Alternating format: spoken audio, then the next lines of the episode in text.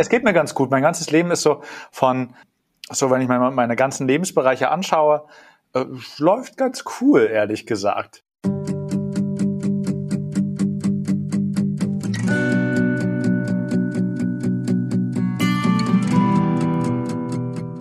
Herzlich willkommen zu Going Deep. Gespräche, die inspirieren. Mit Selbstbewusstseinscoach Stefan Wiesler.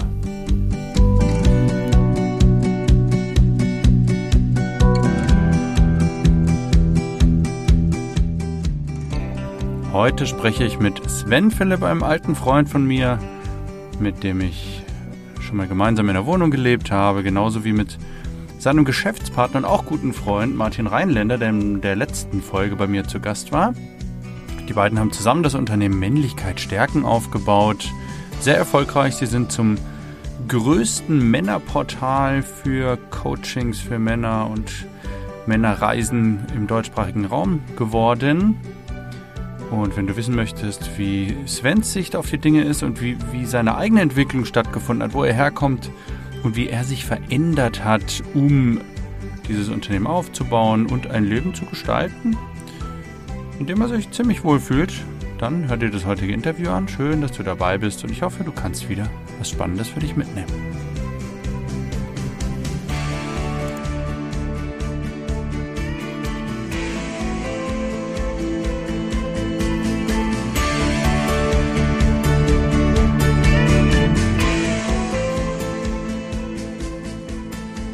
Mir gegenüber online virtuell sitzt äh, mein guter Freund Sven Philipp. Hallo. Zu dem ich sehr viel erzählen könnte, aber das wird sich im Laufe der nächsten Minuten schon ergeben. Letzte Woche habt ihr den Martin Rheinländer gehört. Das ist sein Kollege und Freund, guter Freund. Und die beiden haben zusammen Unternehmen aufgebaut, nämlich Männlichkeit stärken und sind so ziemlich das größte Männerportal, Männercoaching-Portal im deutschsprachigen Raum. Das, das ist zu sehen an den Besuchen auf der Homepage, das ist zu sehen an den Seminaren mit. Wie viele Leute hattet ihr jetzt? 200 auf dem größten? Bisher? Genau, wir hatten jetzt letztes Jahr im Oktober 220 und äh, ja, und dann kommen hier und da noch andere Veranstaltungen dazu. Also es ist, es ist schon eine Menge Leute, die zu uns kommen, ja. Ja, das habe ich auch mit Martin letzte Woche schon durchgequatscht. Nee, vor 14 Tagen war es, genau, um genau zu sein. Schön, Sven, ich freue mich total. Ich würde gern heute, mh, hm, spannend, also wo du jetzt bist Unternehmer durch und durch. Wir haben gerade schon im, im, Vorgespräch so ein bisschen drüber gesprochen, ähm, wie dein Mindset als Unternehmer ist und was ihr da Tolles aufgebaut habt. Ich habe euch letztes Jahr besucht, ich habe 14 Tage fast bei euch genächtigt und es mitbekommen. Ihr macht viel, ihr seid voll dabei in eurem Unternehmen. Ich möchte aber ganz an den Anfang zurück. in, die, in die Ursuppe sozusagen. Richtig. Wo oh kommt das her, lieber Sven? Ich, oh ich habe im Vorfeld drüber nachgedacht, wann wir uns das erste Mal getroffen haben. Und es muss ungefähr 2010 war das, glaube ich. Ziemlich sicher. Da bin ich nach Berlin gezogen. Ja, das macht Sinn. Ungefähr dort. Und dann wird es, glaube ich, am Seminar das allererste Mal gesehen. Genau, auf dem Seminar das erste Mal gesehen. Ja. Und auf einen deiner Übungsabende habe ich dich, glaube ich, einfach mal angequatscht. Oder wir hatten sowieso schon hier und da mal gequatscht. Und ja. Ja, kann sein. Ich bin dann, mir aber echt nicht sicher. Ist schon eine Weile her. Seitdem ja. ist eine ganze Menge passiert. Ja, und, und, und dann, und dann hattest du diesen Werwolf-Abend. Ja. Wer das nicht kennt, wer, die Werwölfe von Düsterwald ist ein, ein Spiel. Ein ah, so, sozial, Spiel. Englisch heißt das Social Deduction, nennt sich das. Also äh, ein soziales Spiel. Da sitzt man dann in einer größeren Gruppe, so zehn Leute sollte man schon sein. Ja, Minimum. Und ja, einer ist der Spielleiter und der leitet dann durch den Abend und äh, das ist ganz witzig. Und das hat, so einen Abend hattest du veranstaltet, so ich glaube einmal im Monat oder sowas. Ja, genau. Damals habe ich das so gemacht in meiner WG, habe äh, Leute eingeladen und ich, ich finde dieses Spiel einfach so genial, weil es geht um das, um das Lügen, um das Nicht-Auffallen, ja. um das Erkennen von Lügen. Das, das fasziniert mich ja so sehr, diese ganze Psychologie dahinter. So hat es ja bei mir mal angefangen, dass ich mich mit Psychologie beschäftigt habe, dass mhm. ich mir gedacht habe, ich will wissen, was der andere über mich denkt. Und ich habe hab das Spiel geil. Ja, ich habe es gehasst. Ich war gut, ich war, ich war gut drin und ich habe es gehasst. Ich saß immer da, Schweißausbrüche, ja, weil ich lügen musste. Man muss so tun, als wäre man jemand anders, wenn man ein Werwolf ist. Und ich saß dann immer da und habe so konnte das echt ganz gut verbergen nach außen, dass ich gerade ein Werwolf bin und habe so getan, als wäre ich ein Mensch. Aber ich habe ich habe geschwitzt da während, ich habe gezittert da während und ich habe ich hab diesen Zustand gehasst. Aber ich fand, ich finde das so geil. Ich finde, ich finde diesen Aspekt so genial, weil genau das so geht's jedem. Ja? ja. Und was ich halt spannend finde, wie, entweder wie gut man selber es verberten kann, oder wie wenig die anderen Leute sehen an den ganzen non, an der ganzen nonverbalen Kommunikation und der ganzen Anstrengung und der ganzen Oh mein Gott, werden Sie mich mitbekommen? Ich habe jetzt einmal zu viel gezwinkert. Ach du, oh, und so weiter. Und wie ja. wenig dabei tatsächlich auch beim anderen ankommt. Und dann, das fand ich vor allen Dingen spannend. Aber cool. ich liebe das Spiel. Ich finde es geil. Das, das, erinnert mich gerade mal daran, wieder äh, solche Runden zu veranstalten. Das, das, war, das war schon lustig damals. Das war echt witzig. 2010, 2011 war das. Was hast du damals in deinem Leben getan, außer Werwolf spielen? Ähm, ich glaube, ja, ich bin mir sogar ziemlich sicher. Ich war noch Student. Mhm. Und ansonsten habe ich gerade angefangen, so Stück für Stück die ersten Seminare zu besuchen zum Thema Persönlichkeitsentwicklung. Und aber den Hauptteil meiner Zeit, also das Studententum, das, das, das würde ich jetzt auch nicht sagen, ich war jetzt wirklich Student. Also das war ähm, damals so, dass man, glaube ich, es war so vom Lehrplan vorgegeben, dass man fünf verschiedene Module besucht und ich habe so im Schnitt 1,5 besucht. VWL hast du ähm, gemacht, ne? Hm? Volks VWL, Volkswirtschaftslehre. Genau. Ja. Die gute alte Volkswirtschaftslehre. Und das heißt, den Hauptteil meiner Zeit habe ich eigentlich damit verbracht, ähm, vor dem Computer zu sitzen, Computerspiele zu spielen, äh, zwischendurch in die Hasenheide zu fahren, mir dort einen Joint reinzuziehen äh, und beziehungsweise meinen Grasnachschub zu kaufen, um dann mitzubekommen, dass ich irgendwie ganz schön drauf bin und lieber wieder nach Hause fahren sollte und habe dann da weiter Computer gespielt. Und zwischendurch habe ich es aber auch so ein bisschen geschafft, ähm, so ein bisschen Rahmen, also diese Werbespiele kamen dann gerade erst so auf, als ich so angefangen habe, mich daraus zu entwickeln, aus diesem komplett vollkommen blutigen Nerd sozusagen. ähm, habe ich mich da langsam angefangen rauszuentwickeln, habe langsam angefangen mit anderen Menschen tatsächlich zu reden, mit denen was zu machen und nicht nur die ganze Zeit bekifft in der Ecke zu hängen. Ähm, aber offiziell war ich äh, VWL-Student, ja. Wie kam es dazu, Sven? Also mich würde mal interessieren, du sagst, du warst Nerd, du hast Hasenheide ist übrigens ein Park in Berlin, wer es nicht genau. weiß. Ähm, du hast da deine Drogen gekauft, dich vom Computer gesetzt, einen Joint geraucht, dich zurückgezogen vor der Welt. Wie kam es dazu, dass du gesagt hast, ich muss da jetzt irgendwie was ändern? Ich will da, ich will da raus, ich will irgendwie Menschen kennenlernen. wo, wo war der, der Ursprung? Weißt du das noch? Ja, ja, ich weiß, wo der Ursprung war. Der Ursprung äh, der, ist tatsächlich meine Mama gewesen. meine Mutter hat ja hat ein bisschen früher, ich, boah, ich weiß gar nicht mal wann, immer, ich kann es errechnen, ähm, ich bin 85, also so, das war so fünf Jahre früher oder so, so acht Jahre früher hat die sich angefangen mit Persönlichkeitsentwicklung zu beschäftigen.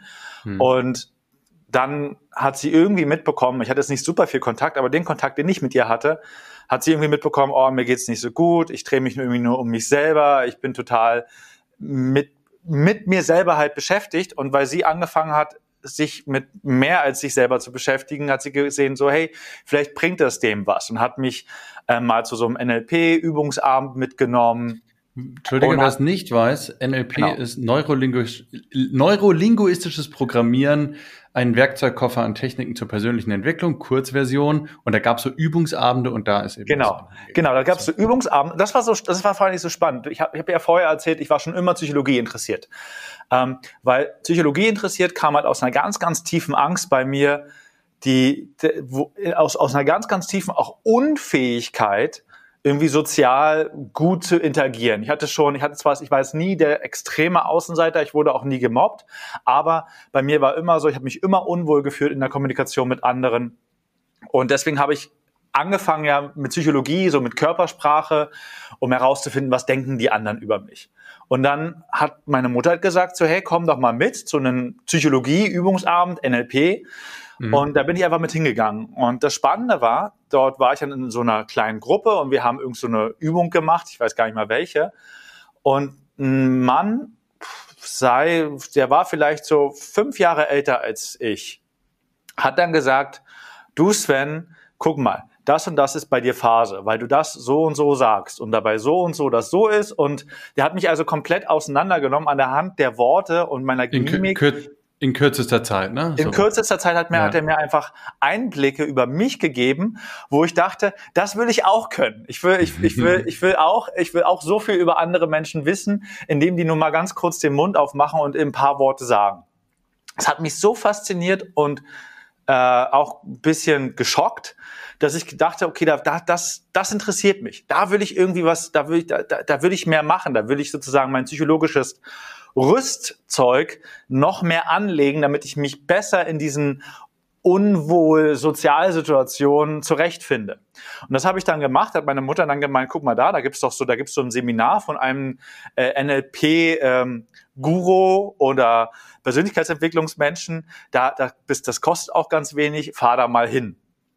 Und dann bin ich halt dahin gefahren zu diesem Seminar, zu diesem Workshop und daraufhin folgten weitere Workshops und daraufhin folgte dann mehr und mehr ein besserer Freundeskreis, ne, zum Beispiel diese Werwolf-Runde. Mhm. Und aber auch eine, eine klarere Auseinandersetzung mit mir selbst, mit überhaupt erstmal mitzubekommen, okay, ich bin verantwortlich für meine Lebenssituation und nicht alle anderen, die ich dafür verantwortlich gemacht habe. Da kann ich locker in die Tiefe gehen, wen ich da alles dafür verantwortlich gemacht habe. Ich habe auch mal mitbekommen, das, ja. Ich, ich und also ich habe das Handwerkszeug, ich habe das, ich habe die Mittel, ich habe die die Fähigkeiten, wenn ich nur das richtige Wissen in der richtigen Reihenfolge anwende, um da rauszukommen, um im Prinzip alles zu lernen. Ja, es ist eben so einfach, wenn ich da einhaken darf, die Schuld woanders zu suchen. Wenn man es nicht anders gelernt hat, ist es sehr leicht zu sagen, ja, weil mir das und das passiert ist, geht es mir heute so und so. Das impliziert leider fürs Unterbewusstsein und deswegen kann ich daran nichts ändern. Ja, und, das ist halt das Fiese an der Geschichte, ne? Das ist ja, wirklich, die, das ist das massiv Fiese daran. Ja. Dieses, man, man macht das, ohne zu wissen, dass man es tut.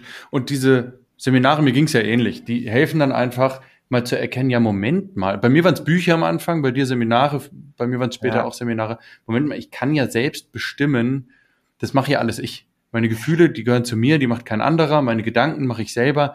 Da kann ich ja selber viel mehr tun, als mir vorher bewusst war. Und dieses halt, das, das darf man nicht unterschätzen. Das ist, als es mir vorher bewusst war. Ich wusste nicht, dass es eine andere Möglichkeit gibt.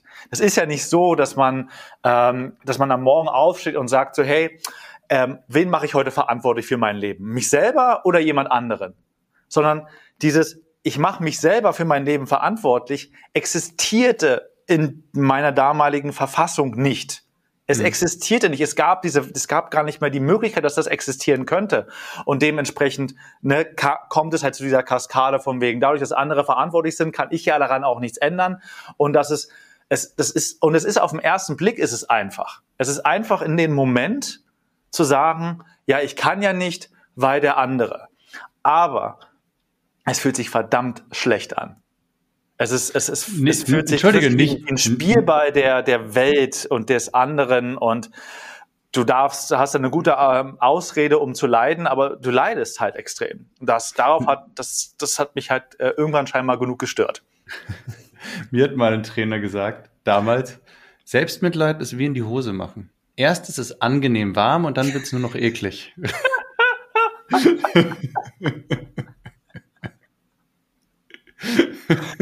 Ach ja, ein wunderschönes Bild. Ja. Weil am Anfang gibt's ja einen ganz kurzen Moment von Befriedigung. So ein, ja, so ein, das ist halt ich, ich kann mein schlechtes Gefühl ja, kurz ja. loslassen, weil ich, weil ich unbewusst sage, kommt von jemand anderem oder dergleichen, aber langfristig macht's natürlich unglücklich. Sven, wie ging's weiter? Du hast dich daraus bewegt, du hast Seminare ja. besucht, du hast gesagt, ja. ich muss ja jetzt mehr machen. Hast ja. dein Studium auch beendet? Ja. Das war, glaube ich, ziemlich zeitgleich mit, als wir auch zusammengezogen sind, ne? Ja, genau. Das war also, wie es wie es weiterging. Also ich habe mich halt da rausgearbeitet. Ich habe wirklich, und da bin ich ein großer Fan von, ich habe mehr und mehr Workshops besucht. Ich habe mich mehr und mehr in Situationen begeben, ähm, die ich nicht unter Kontrolle hatte, vor denen ich früher extrem viel Schiss hatte, aber die mich weitergebracht haben. Sei es mal, ne, ich habe auf einem dieser Seminare habe ich zum Beispiel den Marco kennengelernt. Und der Marco äh, seinerzeit sehr, sehr guter Frauenheld. Alles, was ich damals sein wollte, Frauenheld. Ich wollte Frauen haben. Mhm. Und der hat mir angeboten, aus, aus, aus Nettigkeit und aus Liebe zu sagen, so, hey, komm Sven, wir gehen mal raus, wir machen mal ein bisschen einfach Komfortzone-Training. Ich zeig dir mal, wie das geht, mit Frauen auf der Straße ansprechen. Und ich habe mir damals noch nicht so viel gedacht, aber der Marco war um einiges flexibler als ich. Der hat mich damals an die Hand genommen, tatsächlich buchstäblich. Hat, wir standen auf dem Alexanderplatz. Er meinte, welche von den Frauen könnten eventuell für dich interessant sein. Und ich habe mal so, naja, vielleicht die da. Und dann meinte er so, ja, keine Sorge, alles gut. Nimmt mich an die Hand und läuft mir Händchen halten zu dieser Frau rüber. Und dann sagt er, hey, wir haben dich gerade gesehen. Wir finden dich beide echt süß. Macht drei Sekunden Smalltalk.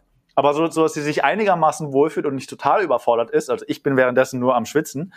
Und dann sagt er einfach so, ja, oh, ich muss pinkeln und geht dann weg und lässt mich da stehen. Und dieses, das ist so eine schöne Metapher dafür, das ist so, ist, für mich war das damals die Hölle. Ja, so scheiße reden mit einer fremden Frau, die ich auch noch attraktiv finde, die denkt, was auch immer sie denkt. Boah, aber im Prinzip habe ich, so habe ich mich halt rausentwickelt. Jetzt nicht so viel durch das äh, auf der Straße unterwegs sein, sondern diese Workshops und diese Dinge, die ich gemacht habe, waren die, die wirklich effektiv waren, waren Punkte, wo ich hingereist bin, wo ich keinen genauen Plan habe, wo ich wusste, ich bin jetzt hier, ich muss da jetzt durch und ich werde mich dabei nicht immer wohlfühlen. Berühmte und Komfortzone verlassen. Im Prinzip genau Komfortzone. Das. Persönlichkeitsentwicklungsseminare, Männerseminare ähm, und auch, wir haben angefangen, ich habe ein bisschen angefangen, ein bisschen mehr zu reisen als sonst. Und ja, währenddessen habe ich auch mein Studium abgeschlossen. Währenddessen habe ich ähm, angefangen, mehr und mehr Kontakte zu schließen, zum Beispiel mit dir. Wir haben ja auch uns äh, wir haben uns ja auch über mehrere Jahre jede mhm. Woche gesehen, bevor mhm. wir also so in, in dem, in dem Mastermind-Konzept. Also Ra und, Randnotiz hier, das will ich kurz ja. mal ausführen. Sven und ich haben uns, ich glaube, es waren vier Jahre ja. lang, Vier Jahre haben wir uns jede Woche getroffen und es war, gab wenig Ausnahmen. Wir haben es wirklich ziemlich gut durchgezogen und haben Mastermind ja. gemacht. Das heißt, du hattest angefangen, dein Unternehmen zu gründen. Ich hatte angefangen, mein Unternehmen zu gründen. Und dann haben wir gesagt, wir treffen uns einmal die Woche und quatschen über wie geht's dir? Welche Bereiche willst du angucken? Wo, welche Aufgaben willst du dir selbst geben? Welche Aufgaben hast du vom letzten Mal gemacht? Und ich weiß noch, ich habe zu Hause immer noch Bücher von damals, wo diese ganzen To-Do-Listen drin sind.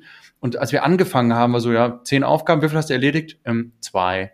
Und, und nach vier Jahren war so, wie viel hast du erledigt von den zehn? 15. Ja, also wir haben uns da war total entwickelt in diesem Zeitraum.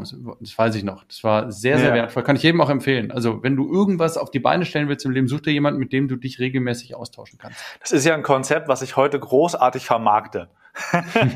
Weil es so effektiv ist. Weil es dieses, also das, da, da, also ich weiß, da hast du auch eine Menge rausgezogen, aber es ist einer der, der Kernbestandteile von dem, was mich persönlich geändert hat. Dieser, dieser ständige Sozialabgleich. Und dieses ständige, ich sage, was ich nächste Woche tun werde, und dann mhm. tue ich so gut wie ich kann, was ich gesagt habe, was ich tun werde, und dann muss ich mich vor dich, vor dir rechtfertigen. Habe ich das getan? Und dann sagst, ja. dann, dann musste ich sagen, so, ja, das habe ich getan und das nicht. Und dann musste ich mich so, musste ich mir so bescheuert gute Fragen anhören, wie, von dir wie, ja, warum hast du das denn nicht getan? Und dann habe ich so, ja, weil, und dann muss, habe ich mich selber, was ich, wenn, was man das, wenn man das nur oben im Kopf die ganze Zeit hat und sich nur denkt, ja, ich tue das jetzt nicht, weil XYZ, dann macht das ja einen total viel Sinn im Kopf, wenn man dann nur mit, mit sich selber beschäftigt ist. Aber in dem Moment, und das, boah, da bin ich auch echt dankbar, wo ich mich dir gegenüber aussprechen und auf einer gewissen Art und Weise rechtfertigen musste, ist mir teilweise der, der Blödsinn, den ich mir scheinbar über Jahre vorher im Kopf erzählt habe, erstmal bewusst geworden. Und dieses, ja, ja. Es ist ja nicht nur, es ist ja nicht nur dieses, hey, guck mal, unsere Aufgaben, unsere Erfüllung der Aufgaben wurde immer besser.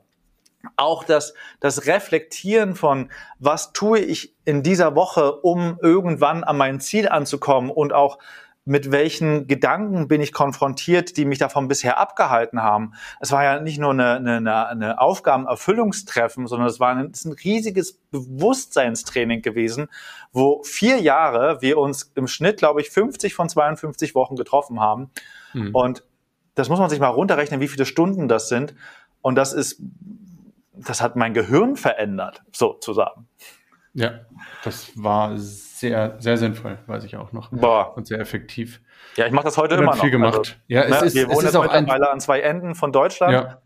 Und ich habe eine Sache von dem, die mir dann immer bewusst geworden sind, als du sozusagen weggezogen bist, war, ich muss das weitermachen, ich muss das wieder machen. Ich habe mich wieder zu sehr mit mir selber angefangen, meinen Blödsinn zu glauben und habe mir dann mhm. wieder Leute gesucht, mit denen ich das regelmäßig mache. Ich mache das also wieder jede Woche, treffe ich mich, bespreche mich zusammen mit den Leuten und die nehmen mir meine meine Ausreden oder meine Argumentation auseinander, so dass ich halt wirklich eine viel viel größere Klarheit darüber habe, was mache ich, wofür mache ich das und auch, wie bescheiße ich mich da manchmal selber. Ja. Wirklich großartiges Konzept, großartige, wenn ich, also so, ne, Bücher ist was super Wichtiges, Workshops ist super wichtig und dieses, dieses Mastermind-Konzept, ich habe das mittlerweile umgenannt in Erfolgszirkel, ähm, mhm. ist, ist großartig, wenn man sich da durchkämpft. Es ist die Kontinuität, das ist so entscheidend. Kontinuierlich an einer Sache dranbleiben.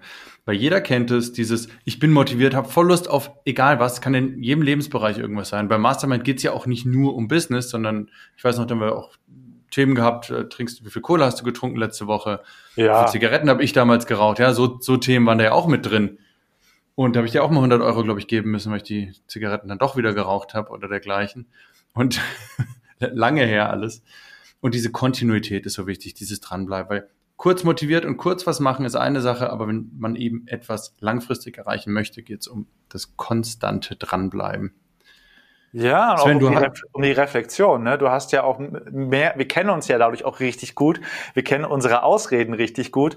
Und ja. ich wusste genau, oh mein Gott, nächste Woche treffe ich den Stefan wenn ich, also ich habe, ich keine Ahnung, heutzutage, ich habe mir vorgenommen, zum Sport zu gehen oder habe mir vorgenommen, XYZ zu tun. Und wenn ich das jetzt nicht mache, der Stefan erkennt meine, mein eigenes Gelaber und Ausweichen einfach so gut, weil er mich so gut kennt.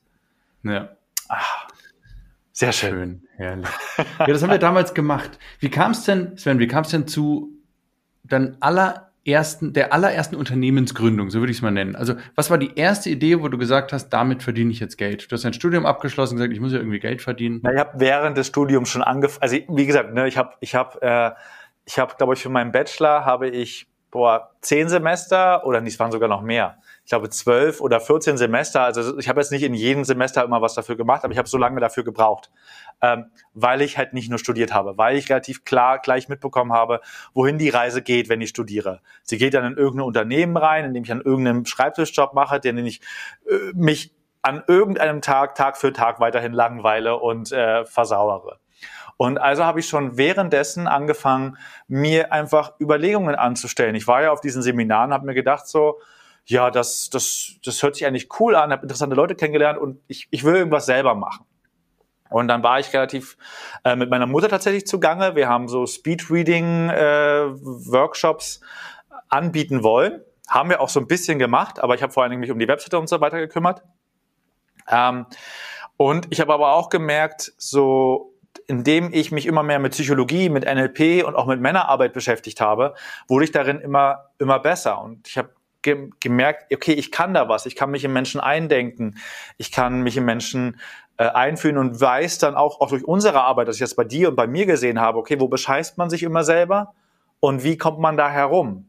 Und dann habe ich halt auch angefangen, äh, da warst du ja auch zum Anfang mit dabei, äh, aus unserer Männergruppe kam diese Mayvolution dann mit hoch. Mhm. Und da haben wir was gemacht und dann hatte ich noch angefangen, mir einen Job neben, den, neben der Uni zu äh, besorgen, wo ich mein Geld herbekomme.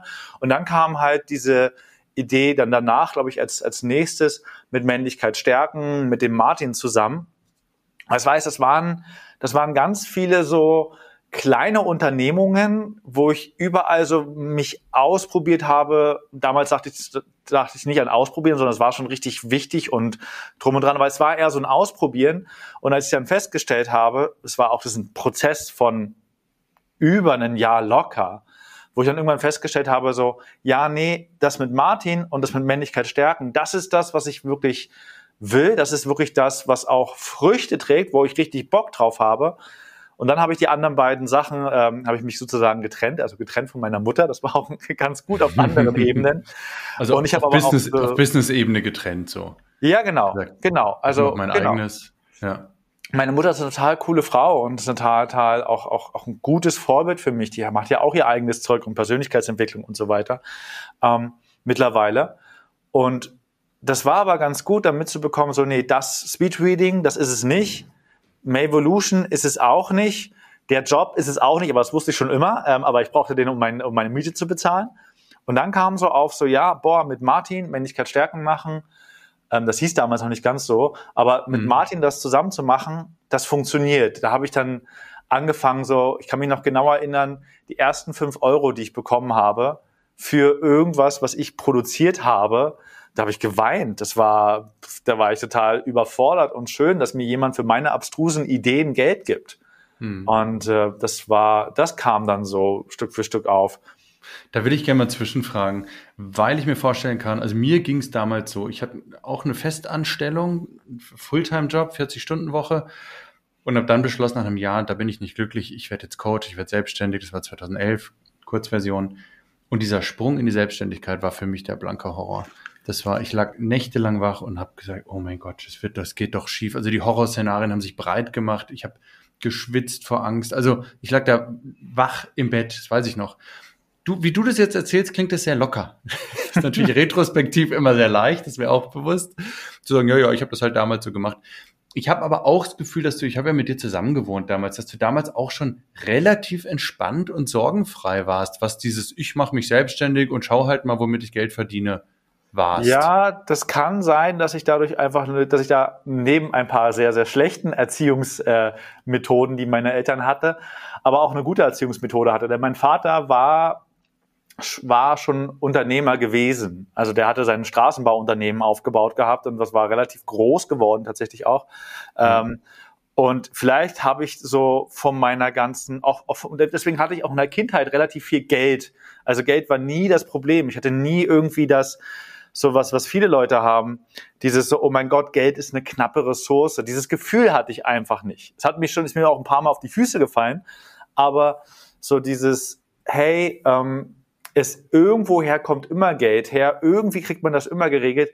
Das hatte ich damals wahrscheinlich schon, ja. Und das ist tatsächlich etwas, das musste ich mir, also eine von den wenigen Sachen, die ich mir nicht erarbeiten musste. Und ich muss dazu sagen, ich habe mich natürlich auch sowas, was du hattest, hatte ich ähnlicherweise auch. Ich habe äh, damals, ich hatte ein, ein Erlebnis, wo ich so richtig so auf die Füße halt gefallen bin oder auf die, also hingeflogen bin auf der Geldebene. Äh, bin ich auch damals aus meiner WG rausgeflogen, weil ich einfach das WG-Konto nicht vernünftig gut gemanagt habe, beziehungsweise Geld hinterzogen habe, wenn man in, ganz in die, ehrlich in die eigene Tasche gewirtschaftet. Ja, ja. Und das auch in der Unbewusstheit, die mir dann einfach so, ich habe mir gedacht, so, ja, das passt schon irgendwie und ich mache das irgendwie alles gut und das passt und jetzt habe ich da ein Problem, deswegen nehme ich da mal das Geld und dann packe ich später wieder was rein. Und dass es total verlogen und betrogen und, und assi war, das habe ich damals gar nicht wahrgenommen. Das ist mir halt auf die Füße gefallen und dann habe ich gemerkt, so, oh fuck, ich habe ein Geldthema. Ähm, und dann habe ich mir auch so, weil ich bin ich, bin ich aufgewacht, habe mir einen 40-Stunden-Job geholt. Und den 40-Stunden-Job, den konnte ich genau einen Monat machen, weil der war so anstrengend und der hat so wenig mit mir resoniert, dass ich nach einem Monat festgestellt habe, oh, in der Woche arbeite ich im Schnitt 45 bis 50 Stunden und am Wochenende wär, bin ich dann im Folge dieser harten Arbeit immer krank und muss mich irgendwie wirklich erholen, kann wirklich fast gar nichts anderes machen, um dann am Montag wieder zur Arbeit anzutreten. Und das war damals dann für mich, das war wirklich eine krasse Entscheidung und auch die hat auch Mut gekostet, aber es, es hab, ich habe einfach körperlich in meinem Körper, das ist eine ganz starke Referenz, festgestellt, mhm. das geht so nicht weiter. Wenn mein Körper krank wird, auf Grundlage von Stress oder von, ich fühle mich scheiße, sozusagen, war wirklich explizit ausgesprochen, dann ja. sagt mir das, das geht so nicht weiter. Und damals Und hatte ich groß, also lass mich das einmal ausfinden. Das Interessante Bitte. dabei, ich habe das, ich habe auch gute Bücher gelesen, unter anderem Der Alchemist von Paulo Coelho. Und da stand drinne, und das hat, da kommen mir fast die Tränen, wenn ich da, wenn ich darüber spreche, weil das einfach so sinnbildlich war. Ich habe da drin gelesen, wenn man seinen Lebensweg folgt, dann gibt einem das Universum schon den richtigen Weg davor. Dann, dann, dann, gibt es einen die Dinge, die man dafür braucht. Ähm, und das ist jetzt ganz nett gesprochen und fühlt sich dann in dem Realen schon manchmal echt scheiße an oder schlecht an. Ähm, aber das war damals so. Ich war halt krank und dann bin ich zu meinem Boss hingegangen, habe gesagt, so das geht nicht mehr. Der Job, das, ich kann das hier nicht machen. Das ist so. Ähm, und da hingen ein paar Sachen, ein paar andere Sachen noch mit dran, die diese Entscheidung nicht so einfach gemacht haben steckt ja nicht nur das Geld, ähm, sondern auch mein Uni-Abschluss. Ich hätte mich dann arbeitslos melden müssen. Ich war noch nebenbei Student, habe also wollte so ein bisschen so sozial, also wenn man ehrlich ist, Sozialbetrug äh, veranstalten, billige Krankenversicherung bezahlen und so weiter. Ähm, und dann war das so, okay, alles klar, ich muss jetzt kündigen, ich muss jetzt irgendwie alles ab, weil ich schaff das nicht. Und dann hatte mhm. ich so dieses, weil ich wusste, okay, ich muss irgendwie, ich mache, ich muss Männlichkeit stärken machen. Das ist, ist jetzt relativ salopp und schnell miteinander gesprochen. Da fehlt manchmal ein bisschen die Tiefe dahinter. Aber mir war sehr, sehr bewusst, Männlichkeit stärken ist das, und dieses Coaching-Business ist das, was ich wirklich will. Weil da kann ich 60 Stunden reinarbeiten und es geht mir gut, körperlich. Ich bin nicht erschöpft, sondern ich habe, ich freue mich darüber. Ich rede mit Leuten gerne darüber. Und dann bin ich zu meinem Chef hin und er hat gesagt, also ich habe gesagt, so es geht nicht, ich muss kündigen, äh, weil die Arbeit ist auch, die kann ich, die konnte ich auch nicht gut machen. Ich habe also auch keine gute Arbeit gemacht. Und er meinte dann zu mir, ja, alles okay, kein Problem, kriegen wir irgendwie alles hin. Wir machen das folgendermaßen: Du arbeitest ab sofort nur noch 60 Prozent für mich alle Arbeiten, in denen du sowieso schlecht bist, die machst du nicht mehr. Du machst jetzt nur noch das, was du sowieso gut kannst und verdienst damit sozusagen dein Geld, was du brauchst, um deine Miete reinzubringen. Und das war für mich damals diese, dieser, diesen Schritt zu gehen, zu sagen, okay, ich bin bereit zu kündigen für meinen Lebensweg. Ich bin bereit, in die Arbeitslosigkeit zu gehen, mich in ein Amt anzumelden, wo ich früher auch extreme Angst hatte davor, für, dass ich meinen Weg folge. Dass boah, das war damals eine super schwere Entscheidung und ich wurde enorm belohnt. Ich hatte scheinbar einen ziemlich coolen Chef gehabt.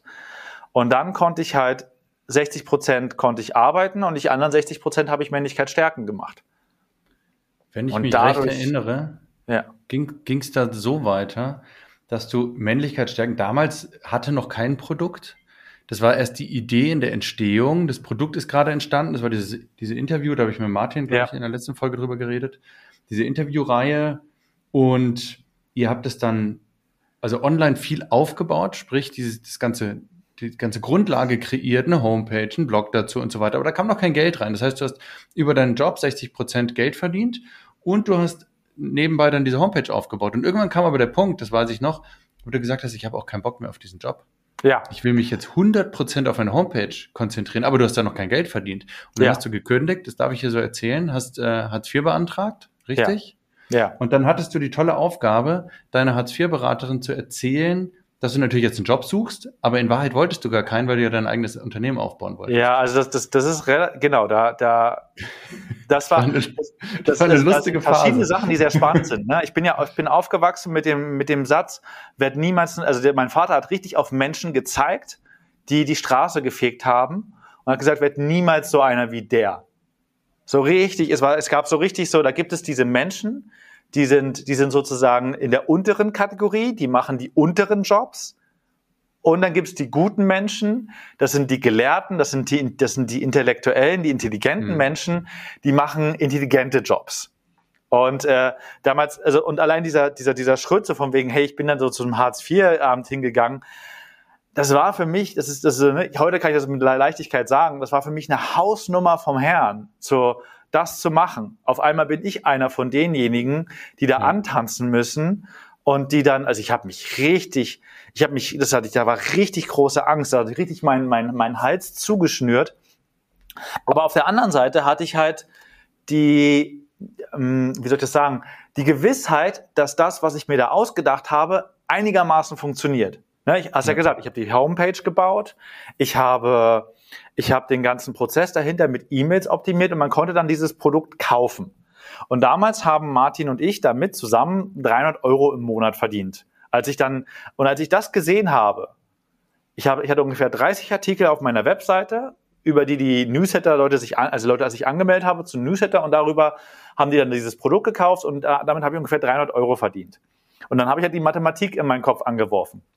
Dann war die Mathematik gewesen, okay, ich verdiene mit 30 Artikeln, verdiene ich 300 Euro. Wenn ich also 3000 Euro verdienen will, das brauchte damals Martin und ich zusammen zum Leben, hm. dann muss ich also insgesamt auf 300 Artikel hochgehen. Wenn man, so, und dann habe ich einfach mal ausgerechnet, so in meinem Kopf, okay, wie, wie, das war einer, einer der essentiellen Bestandteile meines Business damals, Artikel schreiben. dann habe ich einfach mal meinen Kopf hochgerechnet, okay, mit meiner, mit meinem 60% Job und meiner 60% Männlichkeit stärken. Wie lange brauche ich, um diese 270 zusätzlichen Artikel zu schreiben. Und dann war ich so, okay, ich brauche mindestens drei Jahre. Ja. Und da war bei mir so, als ich dann meine Mathematik angeworfen habe und die Sache hochgerechnet habe, war so, ach du Scheiße, das geht nicht. Das will ich nicht. Das ist drei Jahre, fuck, da muss es einen schnelleren Weg geben. Und dann war so, ich wusste halt, welche Synergieeffekte entstehen, wenn man sich halt mit seinem Fokus nur auf eine einzige Sache konzentriert. Und dann war mir klar, okay, ich muss meinen Job kündigen. Und dann war mir klar, es gibt gerade, weil ich in diesem Job habe ich auch dafür gearbeitet, ähm, ich, ich wusste, dass es so, dass ich keinen Existenzgründerzuschuss zum Beispiel bekomme und so weiter. Und dann war mir klar, okay, da ist diese eine Sache, die hasse ich über alles, nämlich in das Hartz-IV-Amt zu gehen. Die, ich hasse es. Ich habe ich hab so, ich hab mich gefühlt, als würde ich im, im Status so der, der Unterste von den Untersten werden damit. Hast du dich geschämt dafür? Ja, das war, ja, ne? Da war so viel Scham, da war so viel Angst, da war so viel Angst auch vor Verurteilung von anderen, da war auch, boah, also das, das, das war einfach krass emotional mit ganz vielen negativen Gefühlen besetzt. Und auf der anderen Seite hatte ich aber auch die Gewissheit, aber wenn ich dann 100 Prozent meiner Zeit in Männlichkeitsstärken investiere, dann ist das, was ich, nur, was ich so in drei Jahren schaffen würde, würde ich wahrscheinlich in einem Jahr schaffen. Durch die Synergieeffekte habe ich mir einfach so eingebildet. Ähm, ich finde spannend, Entschuldigung, wenn ich nochmal unterbreche, ja. weil das, ich finde dieses Mindset dahinter total spannend. Das war so schon klar, ja, das wird schon klappen irgendwie. Also du hattest äh, wenig Zweifel und viel. Gebaut. Genau, das hat ja funktioniert. Hast gesagt, ich muss nur so weitermachen, dann wird es auch besser und mehr ja. werden. Da warst du überzeugt von.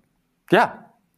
Das ist schön. Also das ist, ein, ist gut zu wissen, diese Art zu denken. Ja. Ich habe in vielen Interviews das festgestellt bei meinen Gesprächspartnern, die alle Erfolg haben, dass die Art des Denkens ganz entscheidend ist. Dieses nicht die ganze Zeit in Zweifeln zu sein, sondern zu wissen, ja, das funktioniert auch, ich mache das, das klappt und ich mache da jetzt weiter. Ich sag mal, das ist das Mindset. Ich nenne es so, also ich nenne es jetzt nicht so, das ist kein Name von mir, aber ich am besten beschreibe ich es mit Hypothesen austesten. Guck mal, wir haben im, wir haben im Leben wir haben ganz viele Hypothesen über die Welt. Ja, wir haben die Hypothese, eine Frau auf der Straße, die sexy und attraktiv ist, die spricht man nicht an. So, das funktioniert eh nicht, zum Beispiel. Das ist eine Hypothese.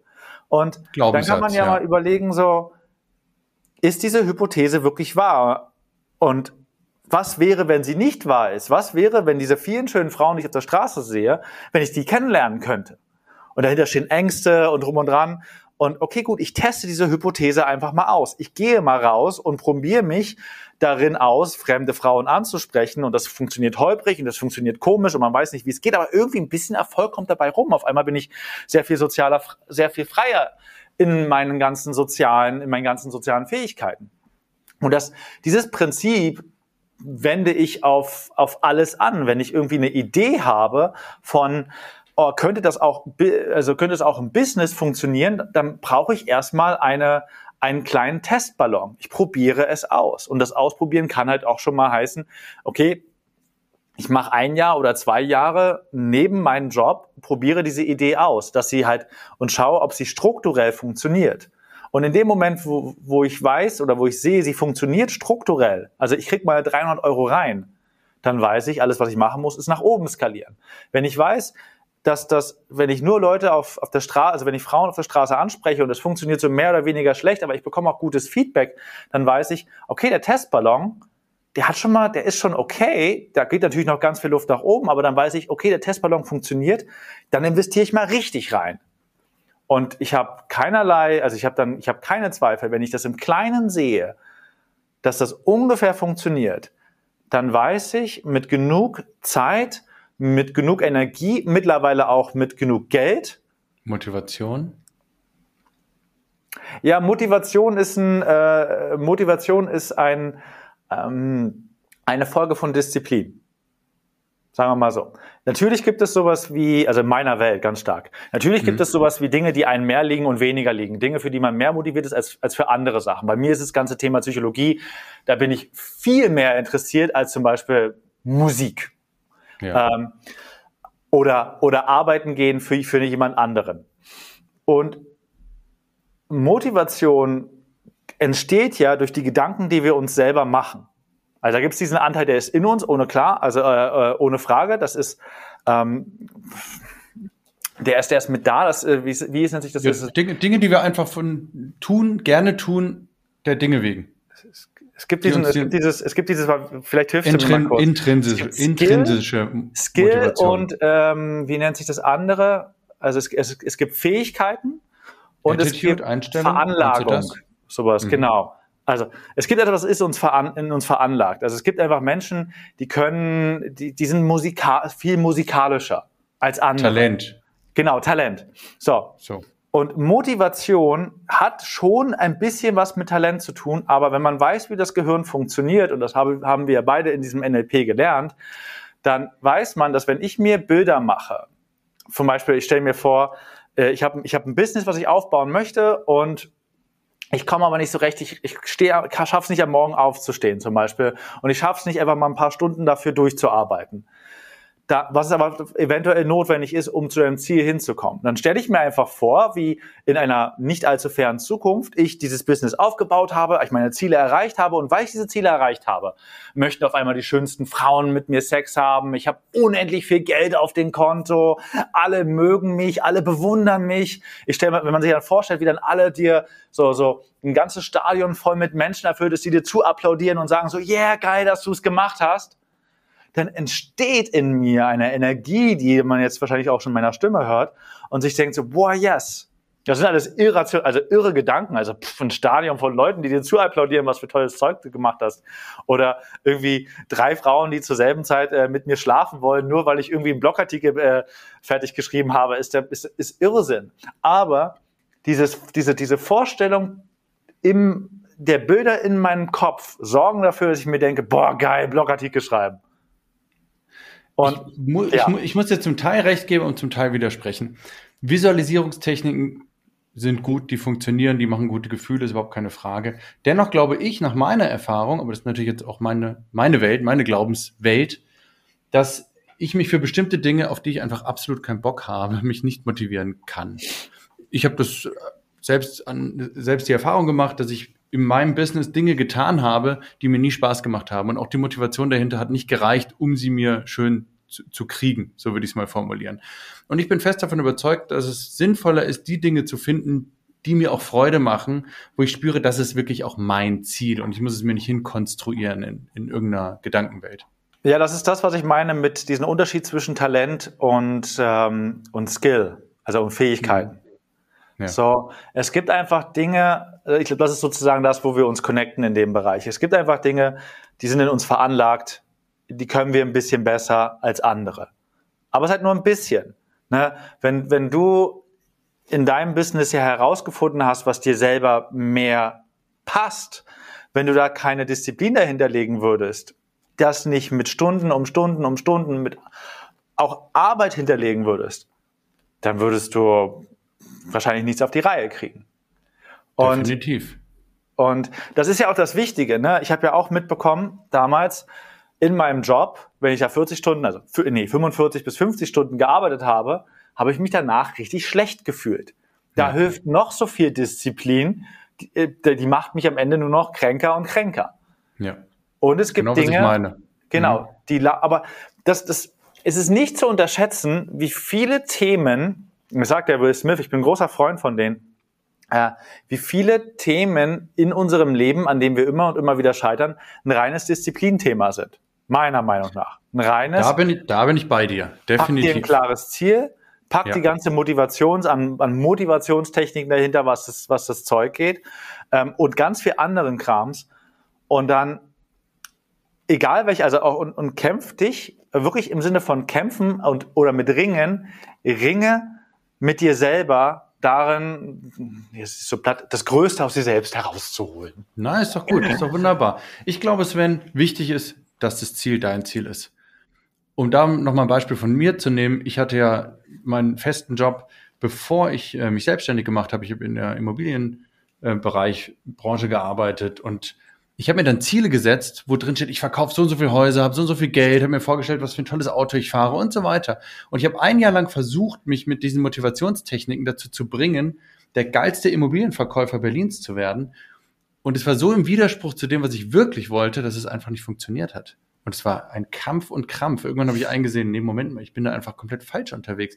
Das bin ich einfach nicht. Und deswegen glaube ich persönlich, und das sehe ich auch bei vielen Menschen, die ich begleiten durfte in den letzten Jahren, dass es von einem selbst kommen muss. Dieses, dieses ursprüngliche Ziel, dieses, dieses, ja, das ist auch etwas, das ich möchte.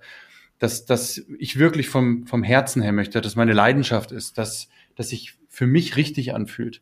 Ja. Und Und dann, ja, und dann braucht man auch Disziplin, meiner Erfahrung nach. Also, dass dann alles nur noch locker läuft, das wäre gelogen, sondern es gibt auch Phasen, wo es dann mal leichter läuft und dann gibt es Phasen, wo es schwerer läuft und da braucht man definitiv Disziplin, um dann vielleicht auch mal Aufgaben zwischendurch zu haben, die zu dem Ziel führen, aber die nicht so mega viel Spaß machen. Es ist halt so wie, wie zwei Beine, ne? Um, um wirklich gut oder schnell laufen zu können, braucht man zwei Beine. So, wenn das, ne, du kannst, du, ja. du, du würdest niemals, unterstelle ich dir jetzt mal, der beste Immobilienverkäufer von Berlin werden können, weil dir fehlt da einfach das, also das Talent, das Talent oder die tiefe Motivation, dass es dir wirklich Freude bereitet, tolle Wohnungen und Häuser zu verkaufen. So, ja. das fehlt dir einfach. Was, genau. was ich halt immer sehe dabei, ich habe halt immer mit Leuten, also ich habe häufiger mal mit Leuten zu tun, die dann darauf warten, endlich loszulegen weil sie einfach noch nicht, noch nicht das Richtige gefunden haben. Es ist einfach noch nicht genau das, wo, wonach mein Herz sich fühlt. Und sie warten darauf, dass irgendwann im Außen irgendwas Schönes daherkommt, was ihnen dann endlich genug Motivation geben das, würde, damit das wissen sie dann wir beide, dass das nie passieren wird. Boah, und das, das ist immer so das, was ich, was ich sage. Ähm, ich bin heute, du hast ja so schön im Prinzip anmoderiert oder, oder gesagt, ne, diese, dass, dass wir heute ich weiß noch nicht ganz genau, dazu kenne ich einen anderen großen Anbieter bei uns äh, in der Branche nicht, aber dass wir durchaus sagen können, so ja, okay, vom, vom Blog und von der Reichweite äh, sind wir der, der größte, wir sind der größte Männerblog in Deutschland, wir machen die größten Männerseminare in Deutschland und so weiter.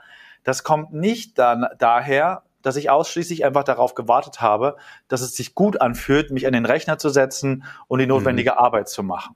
Und ich, ich sehe dann diese, das ist das, wo wir angefangen haben, ne? die Verantwortung nach außen legen, dieses, ich warte darauf, dass die Motivation kommt oder dass das Richtige vorbeikommt und dann fange ich an zu handeln, da bin ich halt auch ein großer Freund von einfach einer Gegenstrategie, einfach mal zu sagen, ich, ich habe eine Hypothese über die Welt, dass dieses, meine Selbstständigkeit funktioniert, ja, dann probiere ich die halt mal aus.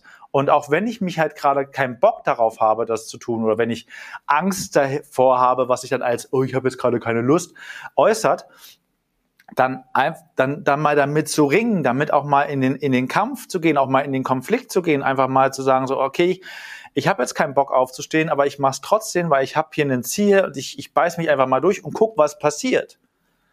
Da bin ich halt bin ein ich großer Freund von der, von diesen, ähm, dass die, die Waagschale, dass, dass das mehr Disziplin gerne brauchen darf. Das ist einfach ein, Level, was man kann man sich erarbeiten und man muss nicht darauf warten, dass es irgendwo herkommt.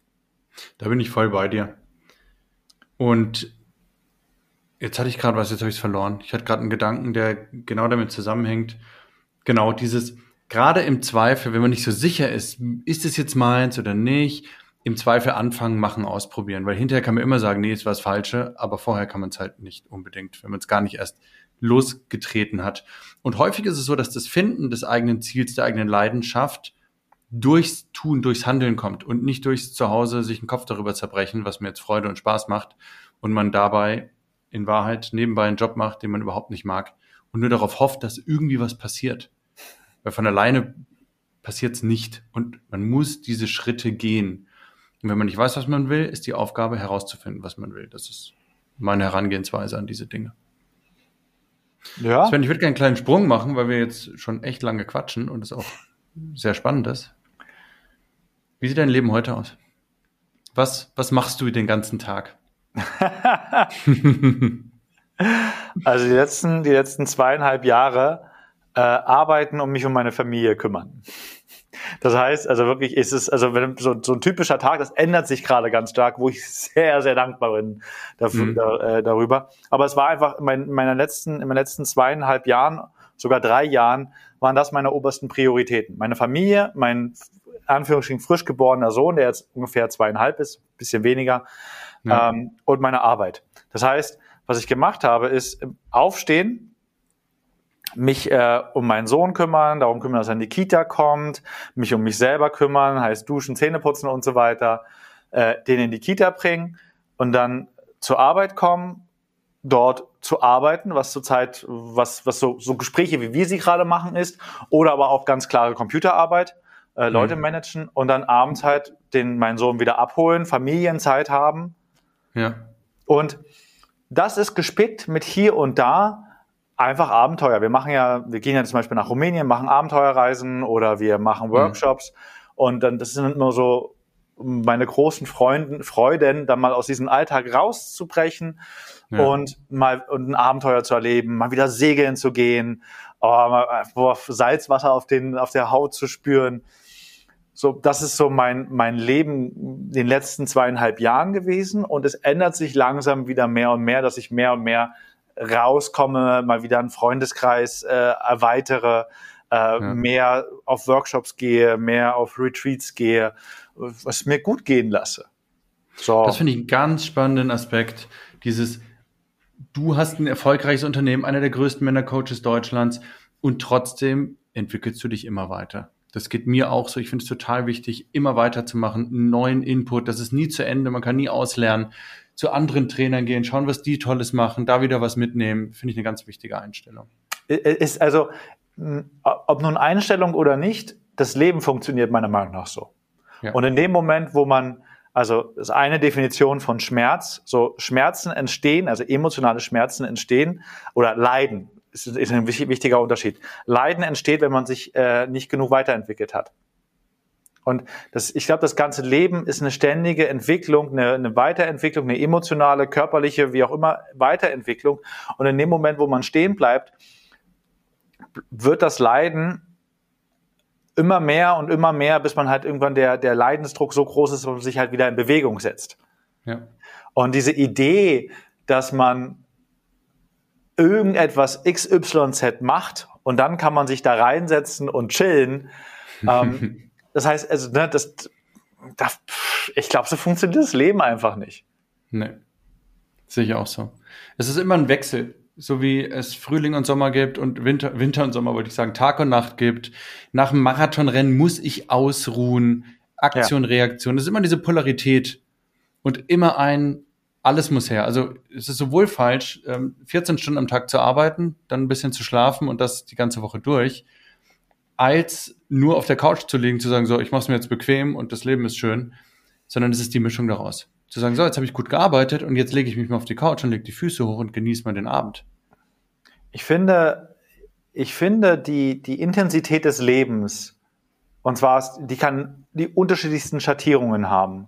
Je intensiver das Leben ist, desto, desto, desto mehr wird man, und also währenddessen aber auch so mehr wird man, wenn man irgendwann so am letzten Tag seines Lebens angekommen ist, zurückblicken und sagen, boah, war das geil. Und Intensität des Lebens, lass mich das ein bisschen klarifizieren, ist ja zum Beispiel, für mich war die Intensität des Lebens die letzten zweieinhalb Jahre, war es Familie, mich um mein Kind kümmern, dass da alles gut läuft. Die Intensität des Lebens war auch zu arbeiten, was das Zeug hält, damit das Business richtig gut läuft und dass wir diesen Erfolg haben, den wir heute haben.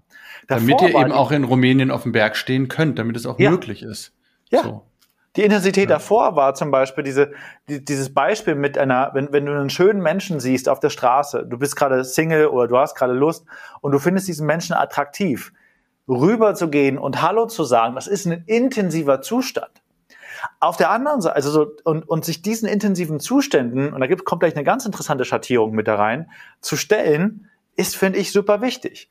Und für manche, das sind so ein bisschen dann die getriebeneren Persönlichkeiten, kann es ein extrem, deswegen habe ich auch gesagt, Retreats gehe ich zum Beispiel, kann es ein extrem intensiver Zustand sein, mal richtig gut zu chillen. Mal wirklich, mal jetzt gerade nichts Neues zu machen. Nicht höher, ja. schöner, weiter, mehr. Sondern mal zu sagen, okay, alles klar, die nächsten zwei Wochen oder mal diesen Sommer kümmere ich mich darum, dass ich mal die ganzen Früchte ernte von dem, für das, was ich alles gearbeitet habe. Das ist gerade so, wenn du mich fragst, halt, wie sieht mein Leben gerade aus? So, ich, ich erkunde tatsächlich, ich weiß, Luxusproblem, die Intensität des nicht so viel Arbeiten. Je mehr die Sonne, die, die Sonne kommt, ich habe das schon mit meinem Mastermind oder meinem Erfolgszirkel abgesprochen, ich limitiere mich gerade ganz stark an wie viele Stunden ich arbeite.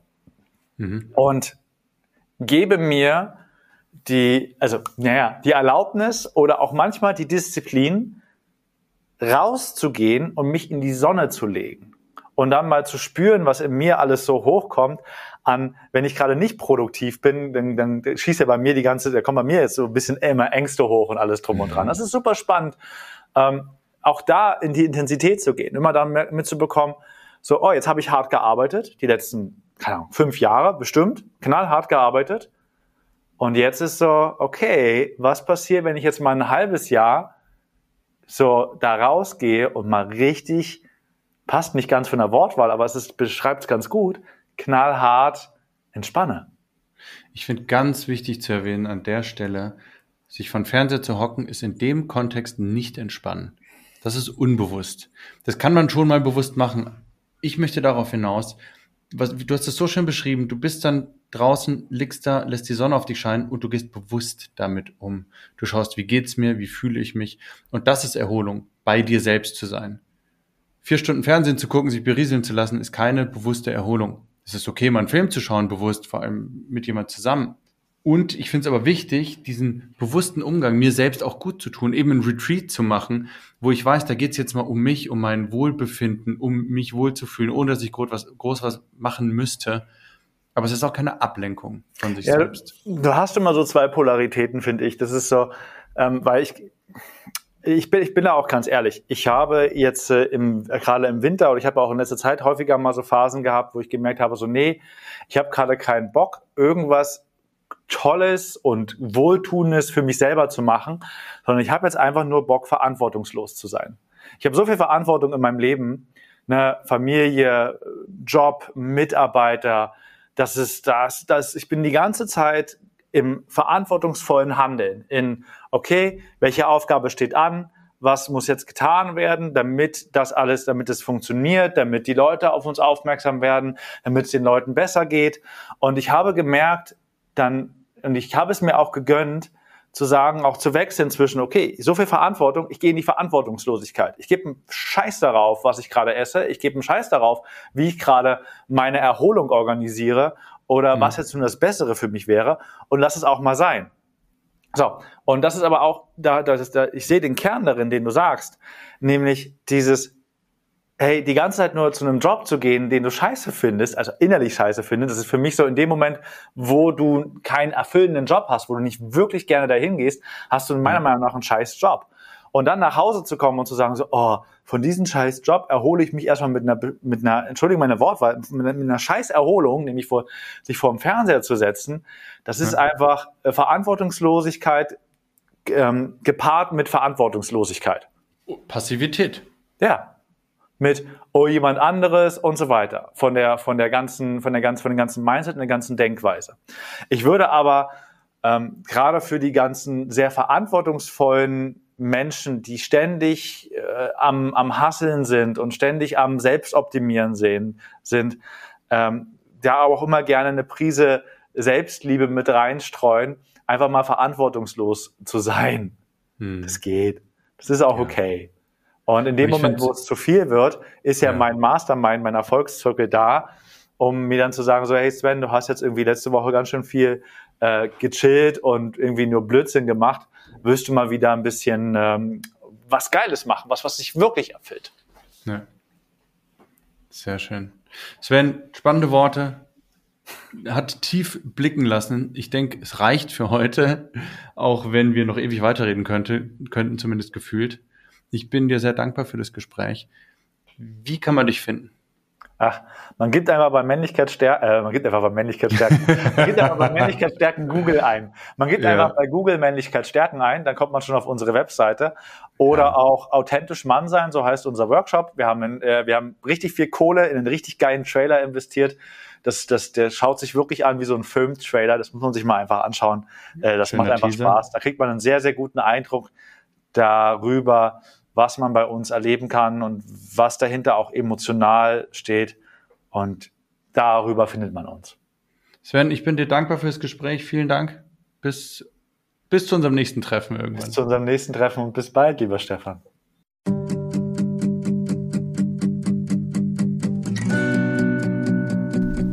Schön, dass du heute wieder dabei warst und ich hoffe, du kannst wieder spannende Erkenntnisse für dich sammeln vielleicht etwas Motivation tanken, den ein oder anderen Gedankengang mitnehmen und für dein eigenes Leben anwenden, damit auch du etwas aufbaust, von dem du sagst, das ist ein Leben, das möchte ich führen. Schön, dass du da warst. Und wenn du noch mehr möchtest, schau dir auch mal meine Seite an www.selbstbewusstsein.coach. Dort findest du meine Coachings und Seminare. Ich wünsche dir auf jeden Fall alles Gute, freue mich, wenn du das nächste Mal wieder dabei bist. Bis dann, ciao.